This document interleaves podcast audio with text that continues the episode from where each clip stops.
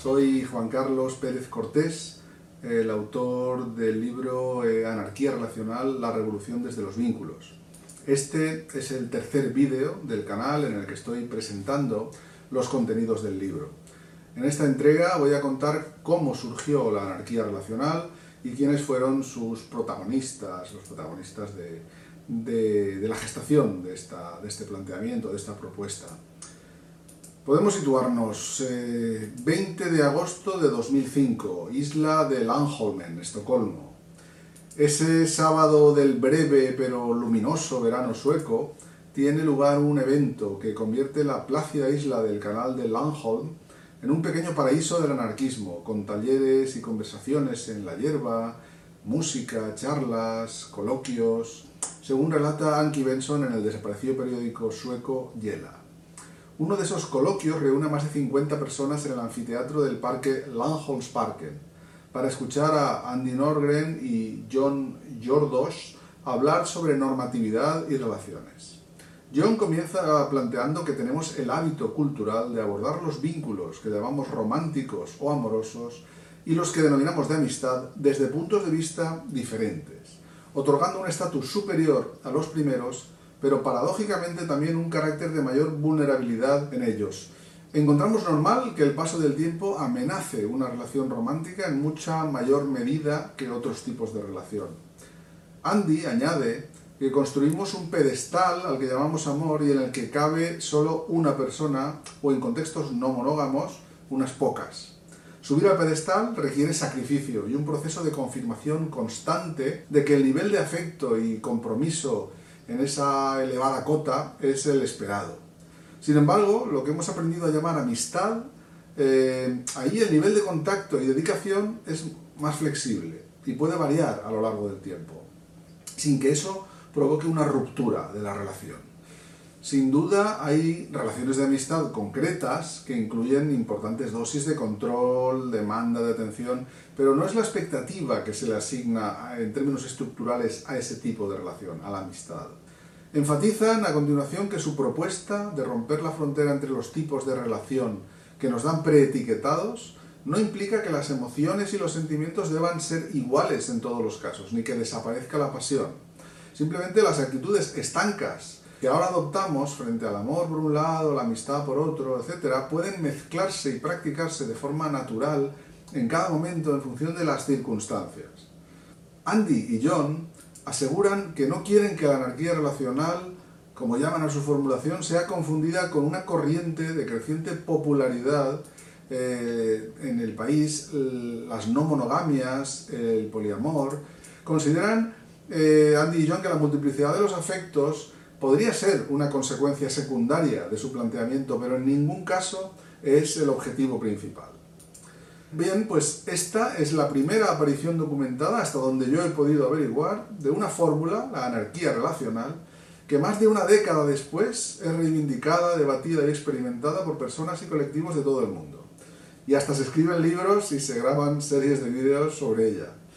Pero en fin, Ajena a exaltaciones y épicas por venir, la pequeña asamblea de Langholms Parken continúa, aborda el fenómeno de los celos, que en la visión hegemónica se presentan como una supuesta prueba de amor, cuando en realidad son una conducta de control y posesión. Eh, Andy también subraya la necesidad del cambio a una visión feminista y no heterocéntrica de las relaciones, superando la lógica, por ejemplo, del amor libre de los años 70, que finalmente solo benefició a los hombres, manteniendo a las mujeres en su papel de cuidadoras, mientras ellos se eh, dedicaban a explorar, etc. Andy afirma que el desarrollo de cada vínculo debería abordarse como un proyecto de liberación bajo una perspectiva de género. Estamos hablando de 2005. Andy Norgren se presenta como a genderqueer relationship hacker, que podría traducirse libremente como alguien con una identidad no binaria con interés en la investigación sobre las relaciones bajo una perspectiva de activismo y de construcción. Andy es considerada la persona de referencia en el origen de la anarquía relacional debido a su actividad de divulgación en las redes. Uno de sus blogs se llamó Pregunte a la doctora Andy, la anarquía relacional en la práctica, preguntas y respuestas desde una sensibilidad radical.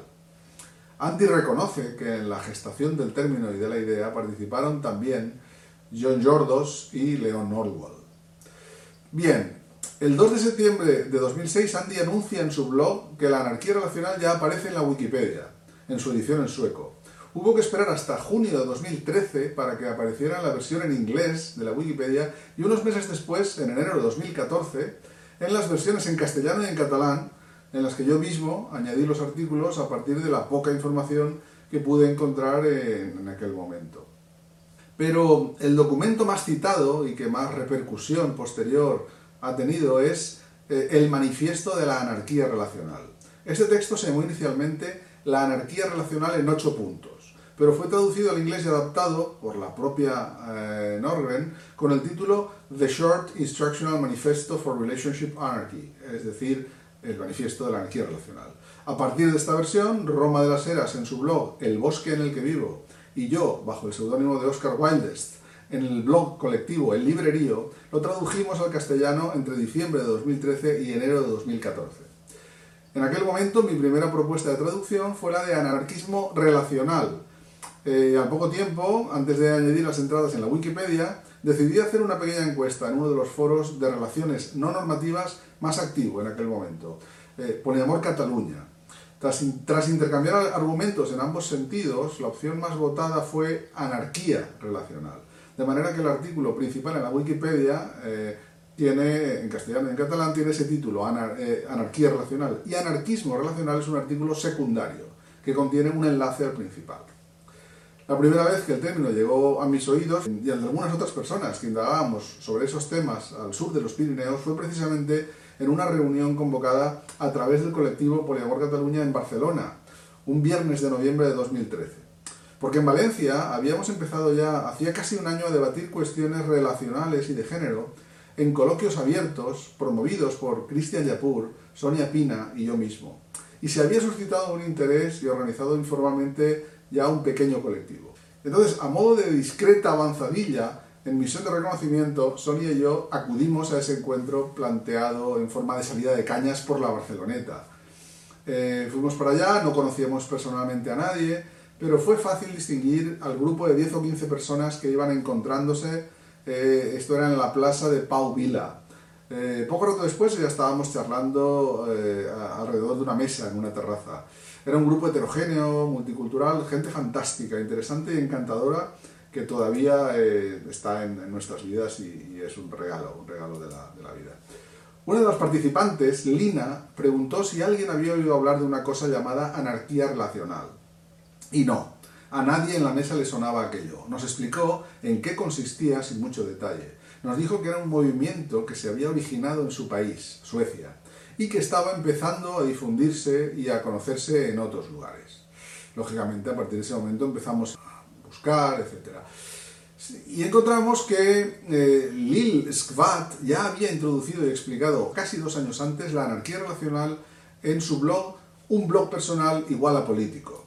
Lil vive en Dinamarca y parece que es la fuente desde la que llegó el término al ambiente feminista y sex positive de Madrid eh, de ahí que de forma independiente, ya en noviembre de 2014, en Los Placeres de Lola, Roma de las Heras daba una charla sobre anarquía relacional ya. Eh, una charla que recoge Miguel Bagalume en la web pionera en España y muy recomendable, Golfox con Principios. Os dejo el enlace abajo. Eh, finalmente, en, julio, en junio del 2016 tuvo lugar en Albacete, organizado también por Roma, el primer encuentro sobre anarquía relacional al que asistimos personas de diversos puntos del Estado. En un vídeo posterior dedicado al activismo daré más detalles de este primer evento, que aún reducido creo que tiene valor simbólico, y de muchas otras actividades y eventos que, se han llevado y se llevan a cabo eh, en las que la anarquía relacional tiene un papel importante. Bueno, pues hasta aquí este tercer vídeo. En el próximo os contaré qué colectivos se han interesado por la anarquía relacional y recordad que tenéis más información en anarquiarelacional.com. Eh, bueno, espero que os haya gustado y nos vemos pronto. Hasta el próximo vídeo.